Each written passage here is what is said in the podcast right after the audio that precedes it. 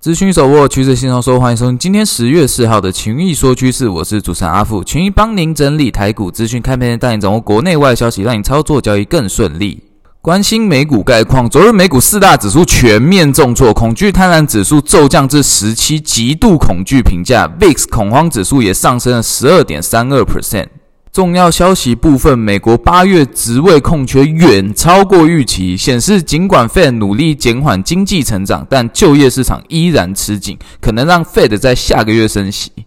消息一出，直接导致美股美债的大跌。另外，众议院议长麦卡锡遭到不信任投票，最终以六票之差通过，成为美国第一任遭罢免下台的众议院议长。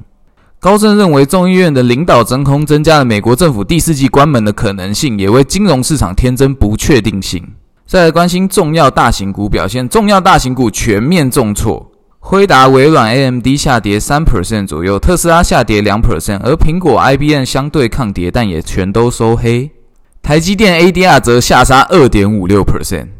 最后来关心台股概况，加权指数昨日一路横盘整理，直到尾盘卖压出笼，中场下跌一百零二点，收在一六四五四点，小跌作收。技术面上，台股挑战月线，马上拉回，在昨日美股拖累下，今日开低机会高，台指夜盘也已经反映下跌超过百点。